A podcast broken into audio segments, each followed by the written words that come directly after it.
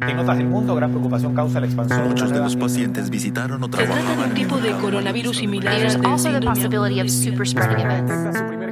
Bienvenidos a Coronavirus, lo que tienes que saber, la versión podcast del newsletter de cada noche de La Tercera. Una producción de Crónica Estéreo.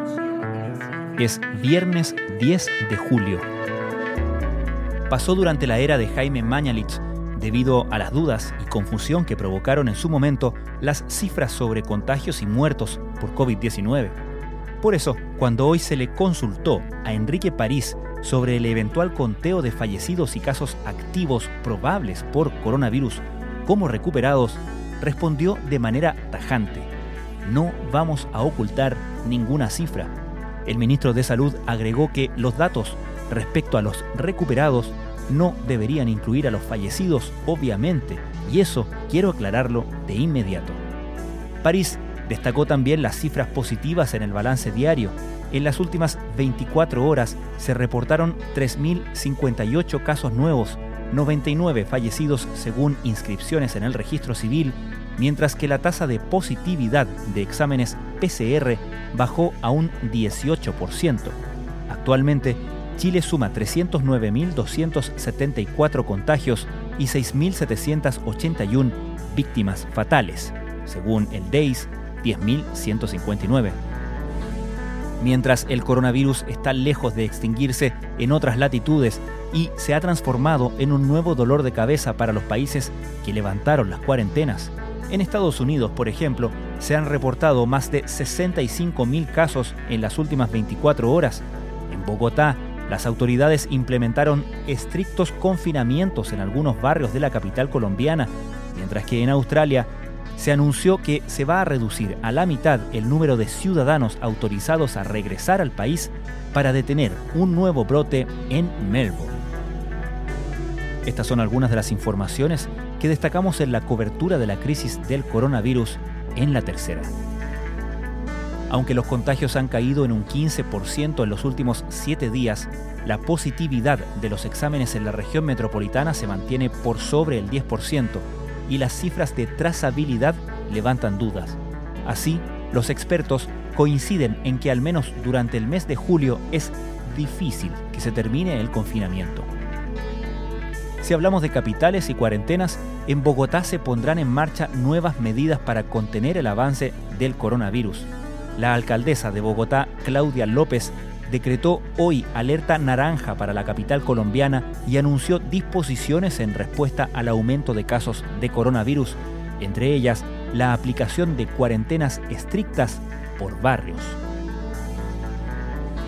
Mientras en Perú discuten cómo y cuándo podrían llevar a cabo las elecciones presidenciales de 2021, en otras naciones han concurrido a las urnas en plena pandemia.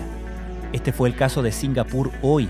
Además de mascarillas y el distanciamiento social, los votantes con 37.5 grados de fiebre o más solo podrían votar a última hora. Paul Oster, uno de los escritores más iluminados de su generación, reflexiona en entrevista con Tendencias de la Tercera sobre un momento histórico en su país, cruzado por la pandemia, la polarización política, las masivas protestas contra la violencia racial y la decisiva elección presidencial en noviembre. Siento que todo el futuro del país está en crisis ahora, plantea. Otro representante del arte que se refiere a la pandemia es el músico y productor argentino Gustavo Santaolalla, quien en entrevista con la tercera culto apunta, pueden ocurrir tantas, tantas cosas que no sabemos, que en vez de imaginar y perder el tiempo en eso, prefiero utilizar mi tiempo en estar conectado y concentrado con las cosas que trascienden realmente esto. A muchas madres y padres les preocupa el exceso de horas que pasan los niños y niñas frente a las pantallas. El teletrabajo y el telecolegio tiene a toda la familia empantallada, pero la exposición prolongada de los niños a estos dispositivos tiene varios riesgos, incluido el déficit cognitivo. ¿Cómo hacer todo de manera más sana?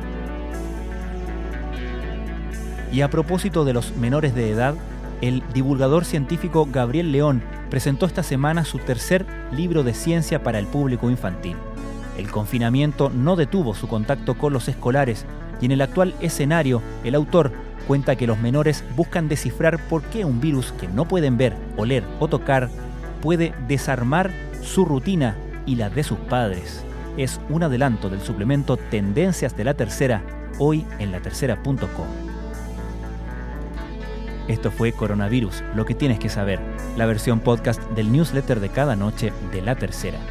La redacción es de Alejandro Tapia, la producción de Crónica Estéreo, el podcast diario de La Tercera que de lunes a viernes te ofrece un capítulo dedicado en profundidad y contexto a una noticia de nuestra actualidad.